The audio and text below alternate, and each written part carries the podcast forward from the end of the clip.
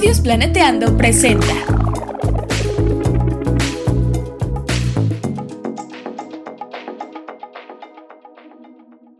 Bienvenidas Bienvenidos. y bienvenides al chismecito ambiental, En este podcast nos preocupa nuestro hermoso planeta, pero también toda la vida en él. incluyéndonos. Queremos compartirles algunas reflexiones, ideas y echar el chal un ratito con ustedes y nuestros invitades. Pónganse cómodos y tomen agüita.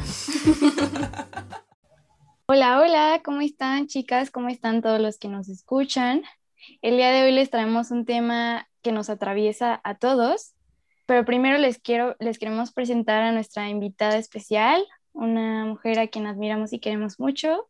Ella es licenciada en Ciencias de la Tierra, también con orientación en Ciencias Ambientales, como Viole y como yo. Y por razones burocráticas, pues no tiene su título tal cual, pero para mí ella es licenciada y es de las mentes más brillantes de, de mi generación. Entonces, ¿cómo estás, Shes? Hola, Hola, Beca.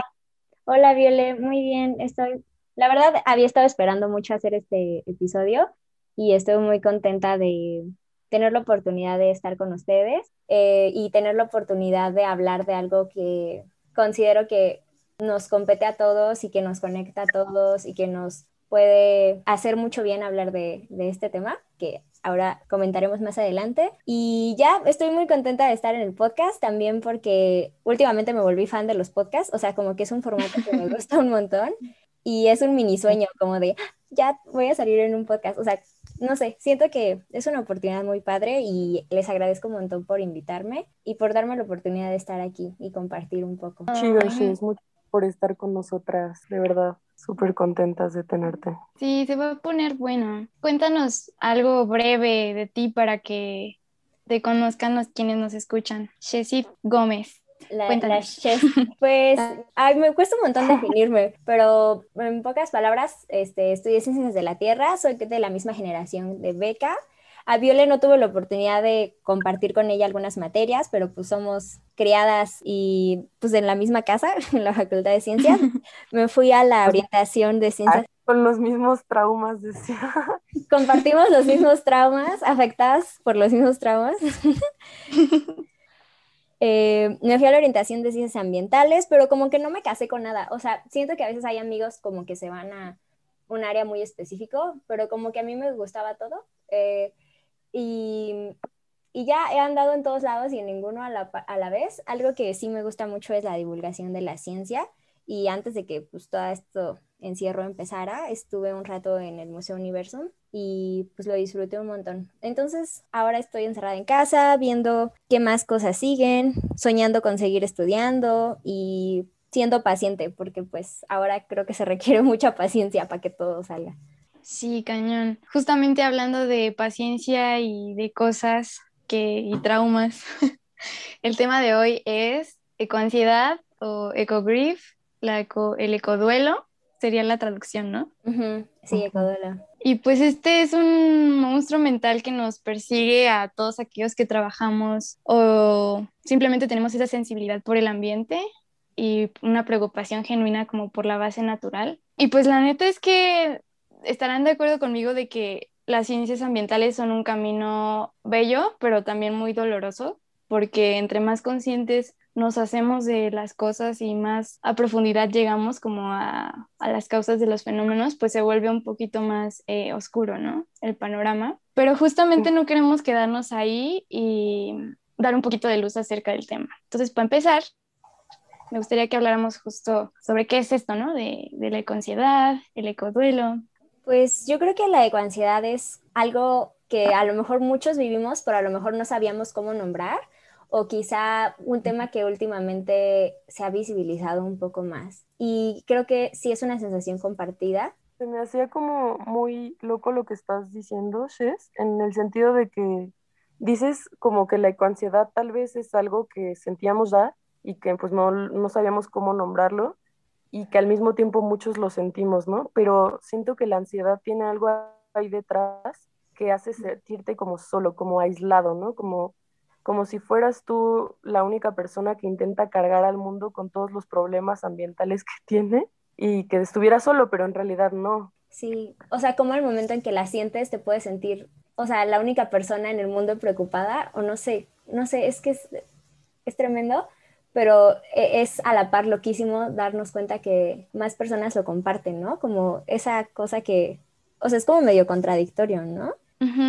Sí, está, está loco. Y justamente la, la definición así de es que la ecoansiedad es algo que afecta a las personas quienes sienten toda esta pérdida, impotencia y frustración ante pues la incapacidad de hacer algo, ¿no? De, de marcar una diferencia y de, de, hacer algo por todo ese deterioro ambiental y el cambio climático y todos estos monstruos que, que estamos viendo. Entonces, pues justamente va de la mano con que nos afecta a un nivel individual, pero extrañamente nuestro nivel individual no, no es suficiente como para hacer algo, ¿no? Y es ahí en donde entra justamente la emoción, ¿no? De, ah, caray, o sea, una frustración de, ya no puedo, si lo siento, si lo vivo, si me duele, pero ya no puedo hacer más. Y eso es, es, es algo, pues como dicen, compartido y de lo que se está apenas empezando a hablar un poquito, ¿no?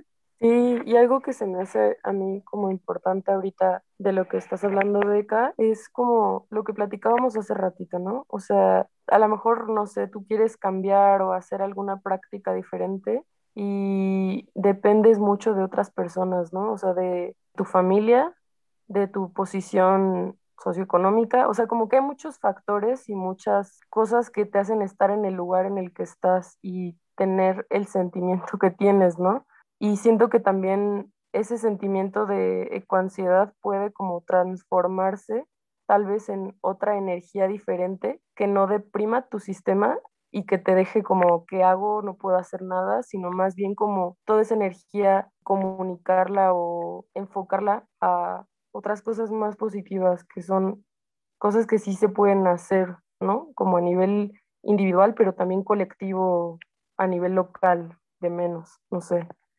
Bueno, en este episodio estamos abordando lo de la ecoansiedad desde una perspectiva de la salud mental, del cuidado colectivo de la salud mental, de nuestras experiencias, pero por supuesto que el siguiente paso sería canalizar todas estas emociones en acciones que puedan tener un impacto.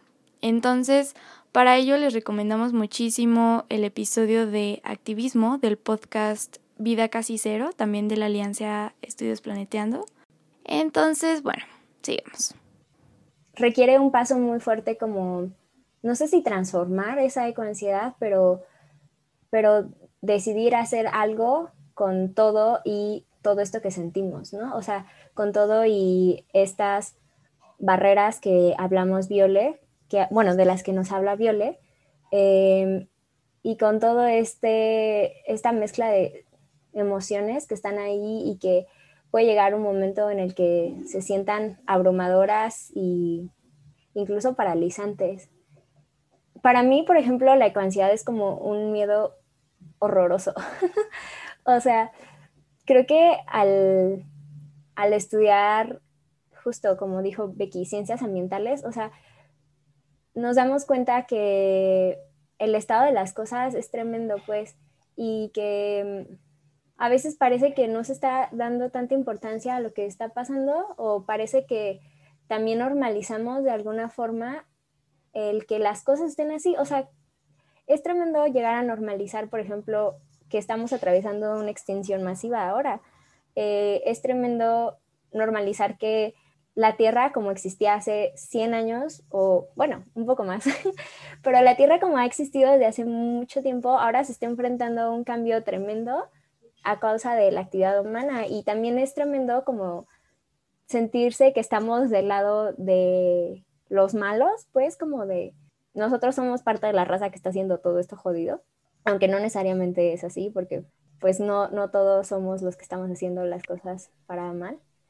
Pero sí, es un miedo tremendo porque también nos causa un montón de incertidumbre del futuro. O sea, ¿qué va a pasar en 50 años? Eh, por ejemplo, el 2050, como en todos los, ¿cómo se dice? Forecast, como... ¿Escenarios? Ajá, en todos los escenarios, el 2050 es un año que es crucial y ya estamos pues cada vez más cerca.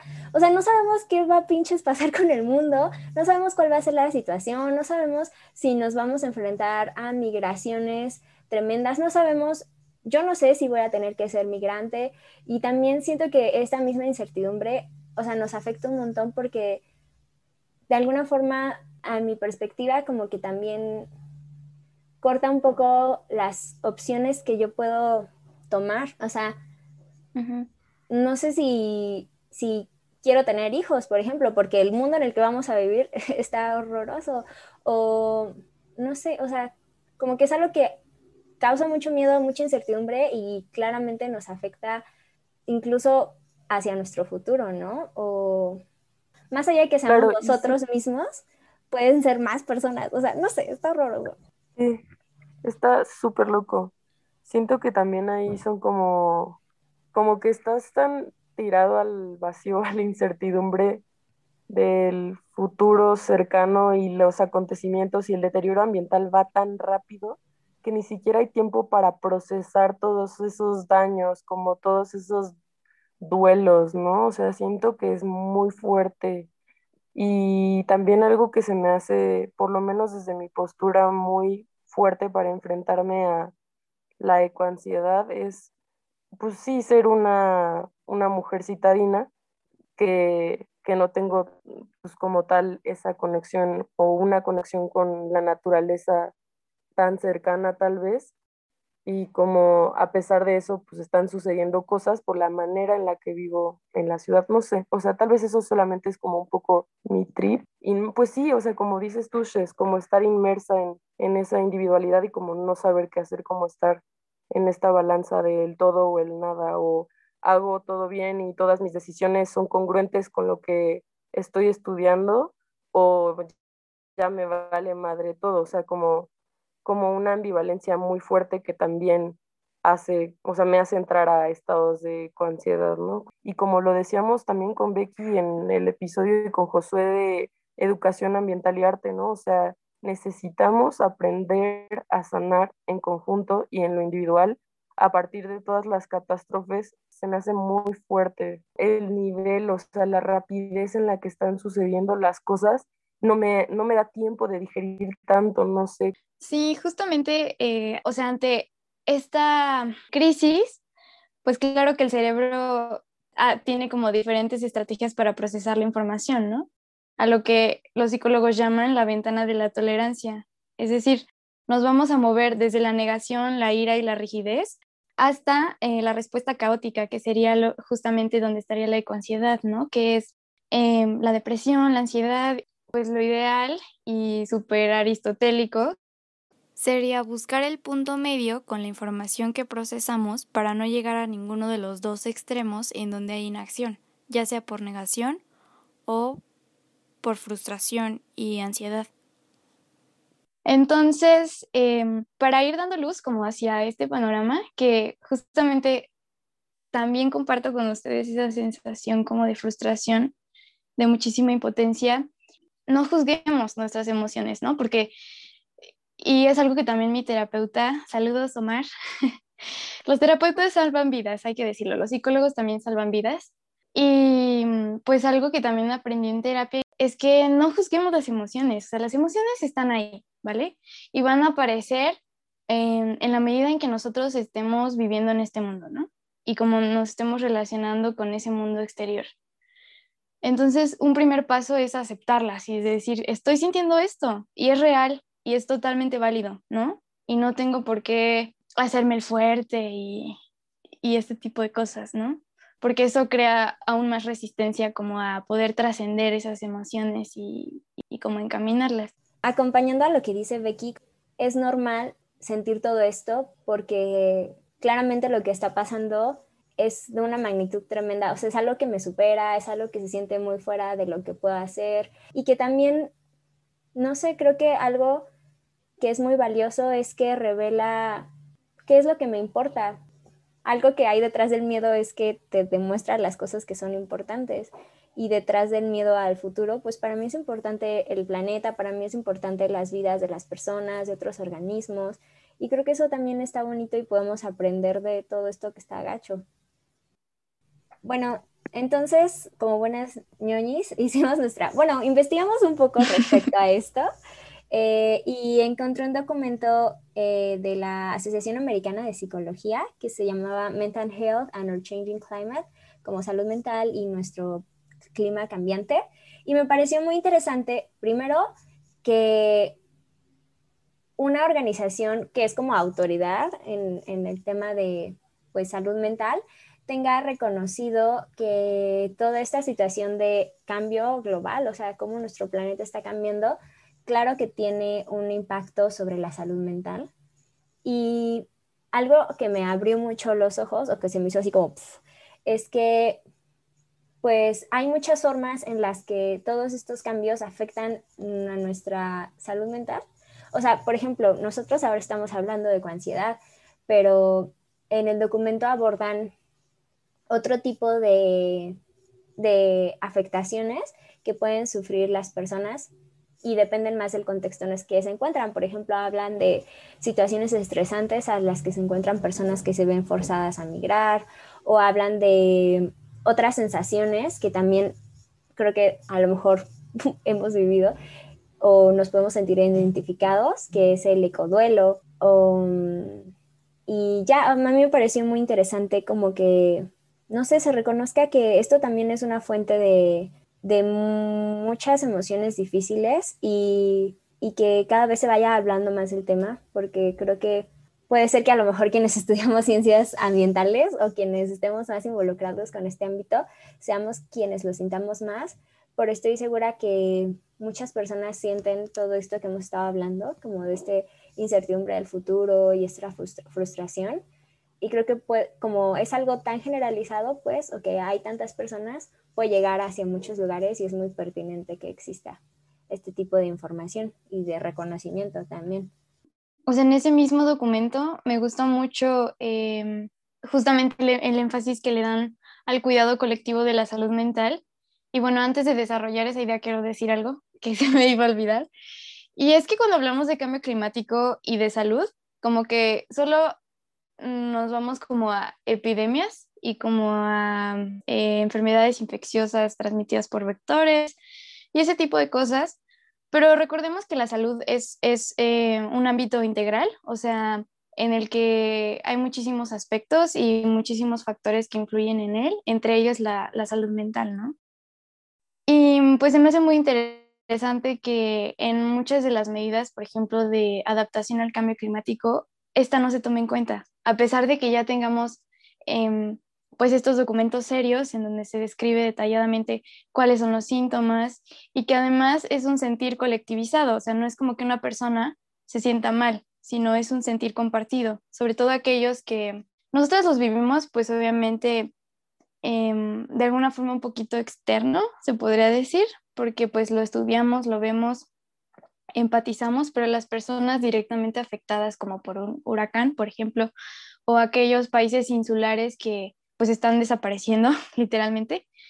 O sea, ellos lo viven y viven una desolación, una pérdida de identidad, obviamente hay un detrimento de su salud mental y esto no se toma en cuenta muchas veces, ¿no? Para eh, las cuestiones de cambio climático y salud y me parece importante incluirlas, o sea, porque ya las soluciones ya no pueden ser curitas como hemos estado haciendo y como se ve mucho, pues justamente en los planes estratégicos, ¿no? O sea, del cambio climático, que son curitas sectoriales, como de, ah, sí, entonces vamos a hacer esto para vida silvestre y vamos a hacer esto para ciudades y vamos a hacer esto, no sé, en, en océanos, por ejemplo, ¿no? Pero en la medida en la que seguimos estudiando sistemas complejos, nos hemos dado cuenta que, como ya habíamos mencionado, que estas cosas están conectadas y que somos interdependientes. Eso quiere decir que no podemos pensar las ciudades y los espacios y los territorios sin considerar una salud mental. O sea, espacios iluminados, espacios ventilados, espacios con em, arquitectura que no necesariamente es más cara, pero sí necesita un diseño mejor.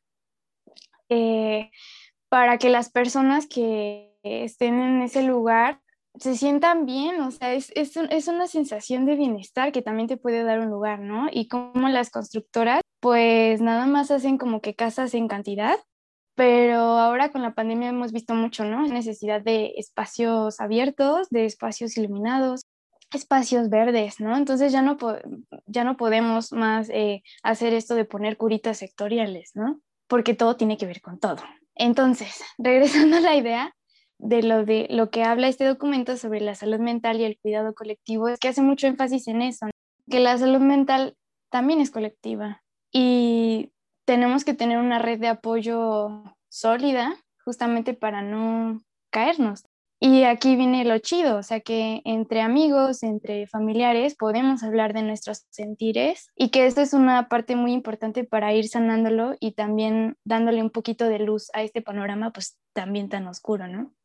Sí, y yo de alguna forma siento que, que estamos como en la línea de, de lucha, bueno, en la línea donde todo nos pega, todo lo que... Hay, hay un auto por aquí, ¿se oye horrible o no se oye horrible? Ya pasó. No pasa nada. ¿No? Es que no, creo que es una moto, pero es de esas motos súper ruidosas y la odio siempre que entra. Es parte del chismecito. Es parte del chisme. Los ruidos del ambiente. Exacto. Eh, retomo mi idea. Como aunado a lo que habla Becky y Viole, yo tengo la sensación de que nosotros estamos un poco como en la línea de enfrente, o sea, como que recibimos todo porque pues lo que estudiamos va de eso estamos expuestos a saber un montón de cosas que nos aterran y que cada vez como que vamos desenvolviendo un poco el asunto y a lo mejor todo se vuelve más complejo y a lo mejor nuestra frustración es más grande. Y creo que en estas situaciones siempre es muy importante tener algo compartido. Creo que ayuda a que la carga sea un poco menos y siempre sentirnos acompañados, identificados en el otro, no sé, da un poquito de paz. Entonces, creo que una red de apoyo no nos va a salvar de todo esto, pues, pero nos va a apoyar a que sea menos pesado atravesarlo, sea menos pesado sentirlo. Y creo que también está muy bonito porque pues crea conexión y es muy importante hacerlo también entre las personas que estamos luchando por lo mismo, ¿no? No se vayan, vamos a un corte breve. Estudios Planeteando es una casa productora de contenido socioambiental, científico y cultural que busca un mundo más justo para todos. Si quieres apoyar en esta causa, ingresa a www.patreon.com diagonal planeteando y dona al menos 20 pesitos al mes. Continuamos. O sea, es mucho mejor mostrar una sintonía, es decir, sentirnos aceptados, entendidos y sin juicios, ser compasivos con el otro y con uno mismo. Es mucho mejor eh, abordar estos difíciles eh, temas desde la sintonía que del juicio y desde la, frustración y así, ¿no? Un primer paso, eh, como vimos, pues sí era ser compasivos con nosotros y los demás, aceptar nuestras emociones. Y el paso de Shes también es súper importante, o sea, sentirnos escuchados y, y compartirlo, era esta sintonía, y que finalmente sí aligera la carga, porque ya es como de, ah, mi ansiedad me hizo creer que yo estaba sola en esto y ahora sé que no, ¿no? Y que tengo a todas estas personas em, para compartir y, y decir lo que siento y apoyarnos, ¿no? Como sea necesario, porque en el entendido de que la salud mental también es un aspecto ahí, este, pues al que todavía hay muy difícil es muy difícil el acceso, o sea, en general, como a un proceso terapéutico o, a esta ayuda. Em, y sobre todo cultiva un poquito la esperanza, porque es como, ah, entonces somos un chorro, no soy yo contracorriente, ¿no? Somos un chorro, nomás que estamos divididos. Claro, y también siento que esto de las redes de apoyo, o sea, más allá de ser un espacio pues de escucha y, y como de encuentro con, con Leotre, siento que también da una posibilidad muy fuerte en el sentido creativo. O sea, ¿qué nos ocurre? ¿Qué podemos hacer en conjunto, no? O sea, también leía un documento que era como, pues muchas voces suenan más que una, ¿no? O sea, como si podemos crear algo o yo tengo una idea, no sé, y entonces caben todos los mundos, todas las opiniones pueden nutrir.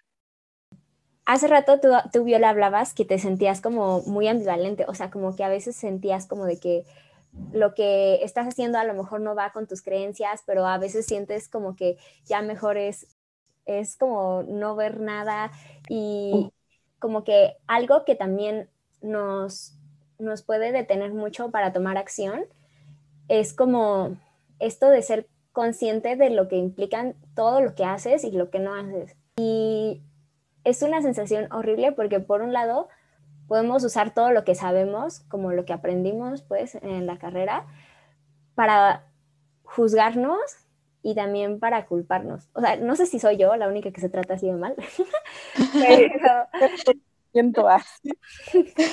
pero es horrible porque es como de que, por una parte, si haces algo, a lo mejor puedes sentir que no es suficiente porque el problema es enorme, entonces pues sigue intentándolo más. Pero si no lo haces, es como de que estás consciente de que, por ejemplo, seguir consumiendo carne apoya a una industria que, o sea, tiene un montón de, de cuestionamientos éticos, que sabemos que es muy caro, digamos, ambientalmente alimentar vacas y que está relacionado con cosas horribles como la deforestación. Entonces, es como de, chale, me siento bien culpable por estas cosas. Y creo que, bueno, al menos yo eso, eso lo he sentido mucho, como esta sensación de culpa, porque soy muy consciente de lo que implican mis acciones. Pero a la par, como que si me pongo a cuestionar un poco, siento que a veces los individuos cargamos con las responsabilidades y no nos ponemos también a pensar como de que eso es más estructural. Por ejemplo, no sé, yo a veces me tengo que mover en la ciudad en auto y digo, chale, estoy este, atravesando la ciudad y emitiendo CO2, pero no me, bueno, echando un montón de CO2 a la atmósfera y contribuyendo con mi huella de carbono y bla, bla, bla, bla, bla. Pero también vale la pena preguntarnos, ¿y por qué la ciudad está pensada de esa forma? Porque vivo en un lugar en el que es necesario trasladarme larguísimo y a lo mejor las oportunidades para moverme de otra forma están limitadas para pocas personas. Y no sé, o sea, siento que es una culpa extraña porque si, si nos lo preguntamos es un poco más estructural y a la par cuando vemos que a lo mejor estamos inmersos dentro de una cosa que va más allá de nosotros, como que, no sé, refuerza todo lo demás, como la frustración. Em, también otra cosa que creo que yo, yo he vivido es como de, bueno, consumo cosas, o sea, tengo un celular, una computadora y sé que eventualmente van a valer caca, bueno, van a dejar de funcionar y, y me siento culpable porque van a ser residuos que voy a echar y quién sabe, bueno, voy a dejar y quién sabe qué van a hacer con ellos, pero no me pregunto por qué, las, por qué mis aparatos están hechos para valer, para descomponerse en poco tiempo. Y dilo, dilo. Para valer caca en poco tiempo. Y, y es tremendo porque creo que, bueno, al menos si yo lo pienso, como que llego a la conclusión de que pues sí es de que los pocos que están en el poder se sigan enriqueciendo y somos como las marionetas que están ahí en medio. No sé, siento que cambia un poco la culpa, o sea, no soy yo la que hace las cosas mal y estoy haciendo el mundo más horrible, sino que de alguna parte estoy inmersa en un juego en el que mi opción más fácil es jugar a lo que a las reglas que están puestas que son macabras y que solo benefician a unos cuantos. gracias por considerar mi debraye. no, por dos, por tres, por cinco.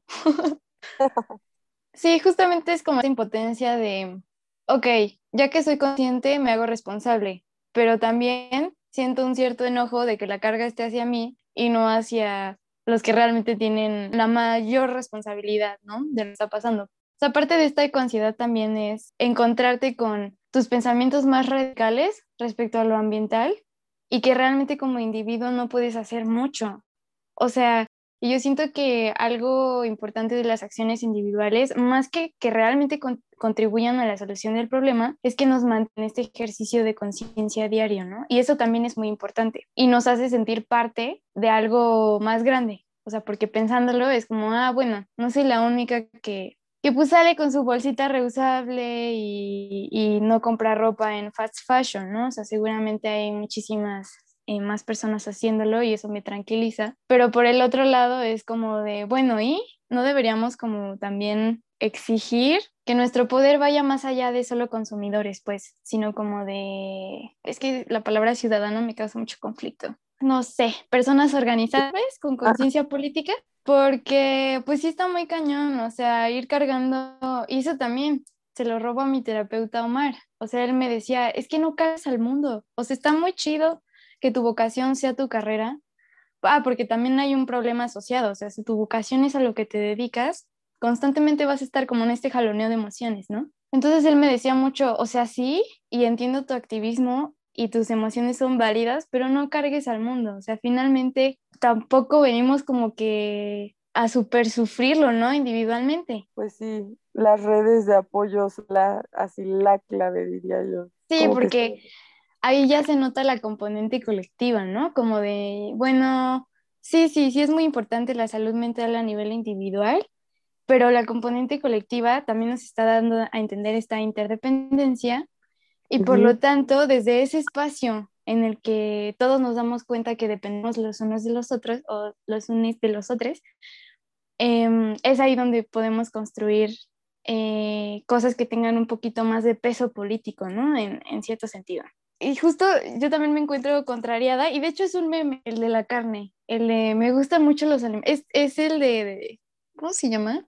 Ay, creo que sí. El de, el de Hasta la Vista Baby, ¿cómo se llama ese personaje? Lo siento. No sé, no me sé los nombres de los memes. Eh, el que es mitad robot y... Ah, ah Terminator. Ajá, justamente que el meme era como, amo los animales, los adoro, se me hacen entes increíbles, no los merecemos. Y voltea y tiene como la parte quemada que le hace ver como su esqueleto robótico y dice, pero también me los como. ¿no? Entonces, como oh. que ser ambientalista es estar entre estos ambientalismos, ¿no? O sea, no solamente estamos en uno siempre. Y aunque nuestras posturas sean muy radicales, pues realmente en nuestro día a día llevamos a cabo pues más individuales y cuando hay que actuar pues ya serían las colectivas. Pero yo tampoco creo que es como que pueda ser de una canasta o de otra, ¿no? Como que en ti viven todos los ambientalismos. al mismo tiempo. Sí, y hay que ser flexibles, ¿no? Y como dejar también que convivan, siento un poco, que esas sí. Tengan, pues sí, que las puedas escuchar y las puedas, les puedas dar un peso a cada una, ¿no? Que no estén peleadas tampoco, siento yo. ¿Qué más? Algo que yo quiero compartir una vivencia y quiero dar un tip. Va, va, va. Entonces, algo que también comparto con lo que creo que estábamos hablando antes con Viole, es que irme a la orientación de ciencias ambientales tuvo un peso tremendo sobre mí, porque pues fueron cuatro años muy fuertes como de cada vez ir desenvolviendo más el asunto y una cosa que noté que sentí a lo largo es como una desconexión. Los primeros semestres quizá hablar de cosas como límites planetarios me causaba mucho terror y, y eventualmente algo que viví es que de tanto estar escuchando las mismas noticias, llega un momento en el que me desconecté, o sea, como que noté que no podía, no, no, no me afectaba de la misma forma, pero la verdad es que es una forma en la que como que mi cuerpo aprendí a lidiar con eso, o sea, no sé si mi cuerpo, mis emociones, pero aprendí a lidiar con eso, porque estar constantemente siendo tan receptiva de la información que, es, bueno, estar constantemente sintiendo la información que estaba recibiendo,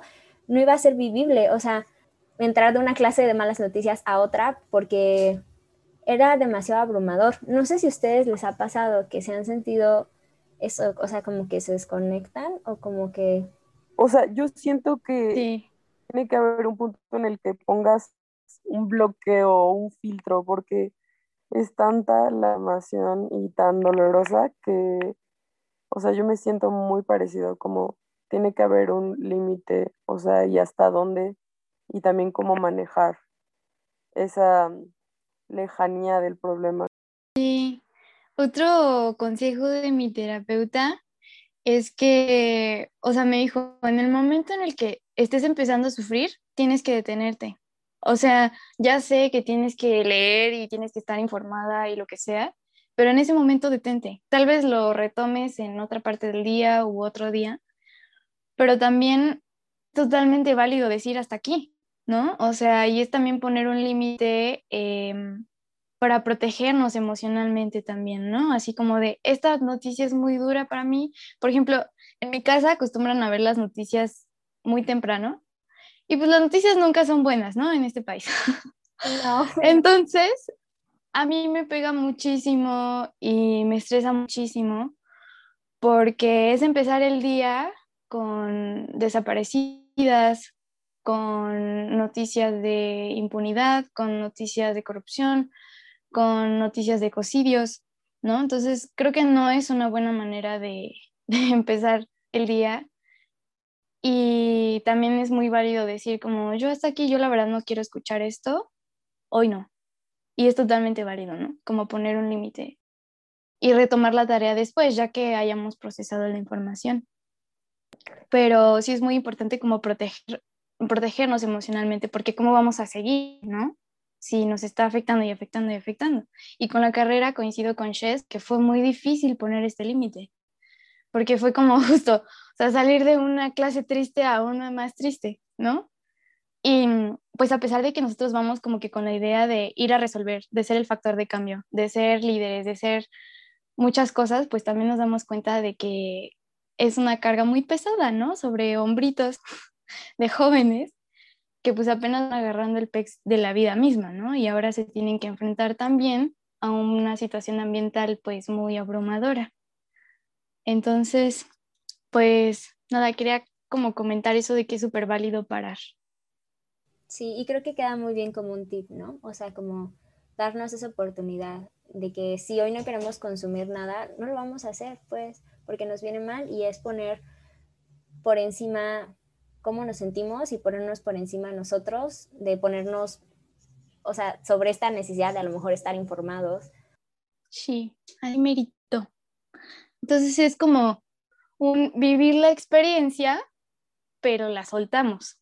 O sea, es como estar en un constante ejercicio también consciente de estoy sintiendo, estoy viviendo, pero lo suelto. recomienda muchísimo el mindfulness, pero Em, pues es difícil, es un ejercicio muy, muy difícil, una, una actividad difícil de llevar a cabo, ¿no? Pero pues recomienda muchísimo para la ansiedad hacer meditación consciente. Es muy bueno porque te conecta como con tu respiración y conectarte con tu respiración es conectarte con el presente, ¿no? Conectarte pues con tu cuerpo físico y espiritual también. Algo que yo como que se me ocurre que es un tip que, no sé, o sea, que a la par que está toda esta situación horrorosa y son las noticias que leemos y los artículos que a lo mejor leímos, como que sí hay muchas personas que están haciendo el cambio, pues, y que desafortunadamente siento que no se les da tanta importancia o no se les visibiliza tanto como nos vendría bien o como lo se, tendría que ser necesario. Y mm, algo que también es una forma de cuidarnos es vincularnos con lo que está chido y con, la, y con lo que las personas están haciendo. Por ejemplo, yo en mi servicio social estuve ah, trabajando con una red alimentaria alternativa que apoyaba a productores locales y que pues muchos de sus productores tenían prácticas que le tiraban a la agroecología o que le tiraban a mm, hacer productos dentro de la ciudad, que sean circuitos cortos y hacer productos saludables, como que no representaran un daño ni para quienes los producen ni para quienes los consumen. Y pues en pocas palabras estaba precioso el proyecto, estaba muy bonito y para mí fue un lugar en el que me dio oportunidad de construir un poco de esperanza, como de sembrar un poco de esperanza y también de ver que un cambio puede ser muy poderoso, o sea, cómo, no sé, apostarle a, otros lugares donde podemos eh, obtener los productos de lo que nos alimentamos, puede apoyar a tantas personas y a la par puede construir comunidad y, no sé, va de tantas formas contra contracorriente, pero a la par el hecho de que estén juntos puede ser tan poderoso, o sea, como que eso me da esperanza. Em, no sé si ustedes han vivido o tienen otras cosas que han vivido que dentro de esta especie de acciones y proyectos que existen les dé esperanza. Pues a mí personalmente sí, o sea, pero desde la, vivido desde la divulgación de la ciencia para mí la divulgación de la ciencia también es abrir un poquito el panorama de pensamiento de las personas, o sea, de ver que sí existen otras formas, otros mundos, em, otro tipo de relaciones entre nosotros son posibles. También eso es muy importante, ¿no? pues bueno, para ir concluyendo, porque nosotras hablamos y hablamos y hablamos, ¿qué nos puedes? ¿Qué le puedes decir a la audiencia, Shes? Pues primero como que espero que todo esto les ayude de algo, o sea, como que en el proceso de compartir nosotras se hayan sentido identificados. Eh, creo que sí, nuestra intención desde el principio de plantear hablar de este, de este tema es justo, pues no sé, darle visibilidad y también como que es un tema que sabemos que puede impactar mucho a las personas que nos hayan escuchado, entonces pues esperemos eso, que algo se les haya encendido, que eh, se les haya venido un recuerdo y hayan dicho, no manches, yo me sentí así. Eh, también, pues no sé, que las opciones, bueno, que los tips que les dimos, eh, si se sienten así, tengan la oportunidad de tomarlos y de acercarse con las personas, de estrechar más su red de apoyo, de desconectarse cuando en serio pues no tienen de otra, ya se están sintiendo horribles eh, y de encontrar lugares que les hagan mm, construir o que los lleven a construir esperanza. Todos estos creo que son tips que damos como desde lo que a nosotras nos ha venido bien, desde lo que hemos aprendido.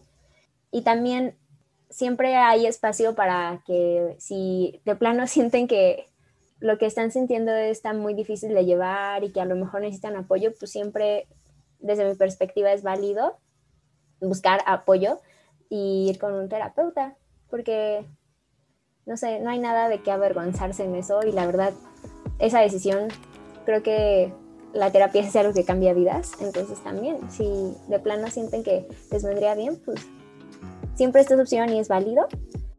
Pues sí, pues, creo que nos ayudaste a hacer una síntesis excelsa de, este episodio y la verdad es que, pues no sé, eh, yo me siento muy agradecida de, haber podido compartir contigo, que pudimos haber, haberte escuchado, habernos escuchado las tres, se me hace como algo muy poderoso que esté, que vaya a estar ahí guardado, ¿no? Como grabado, pero pues agradeciendo mucho que hayas podido acompañarnos y diciéndole a la audiencia que pues cualquier cosa que quieran compartir, igual ya saben que pueden escribirnos, somos muy accesibles. y no sé qué más quieres agregar, Bequita. Muchas ah. gracias por, por este espacio, ¿no? Siempre es muy lindo compartirlo. Gracias, Shes, por darnos tu tiempo y compartirnos de, de tus vivencias, de tus experiencias. Y estoy segura y espero de verdad de todo corazón que les ayude muchísimo esto que vimos y eh, pues como dice el meme, ¿no? No compitas, haz compitas. Primero reconocerlas porque creo que a veces no valoramos tanto lo importante que es poder compartir y tener la oportunidad de hacer el chismecito y qué bueno que dan el espacio para hacer un chismecito ambiental y las reconozco también por todo lo que están haciendo, o sea, creo que ahora nos dimos la oportunidad de hablar de lo mucho que sentimos, pero las reconozco porque con todo y todo lo que sentimos, están aquí haciendo lo que les apasiona, vinculando, compartiendo, y creo que eso es muy valiente. Están creando cosas muy chidas, la verdad. Y gracias por invitarme también. Gracias. Ay, muchas... gracias a ti, a ustedes, a todos los que nos escuchan. Y, eh, ¿te pueden buscar en algún lugar? ¿o no? Sí, si quieren. Pero es que luego soy bien mala, porque si no conozco a la gente no la acepto. Pues te este, pueden mandar mensaje a Ah, claro. Sí, sí, estoy en Instagram como arroba. Ay, pues gracias, Shes, por tus palabras. Y pues nos vemos a la que sigue. Y Shes, este es tu espacio. Siempre que quieras regresar. Y también para todos los que nos escuchan, eh, este es su espacio. Y nos vemos en el siguiente chismecito. Bueno, nos escuchamos en el siguiente chismecito. Bye, bye. Abrazo. Bye, abrazos a todos.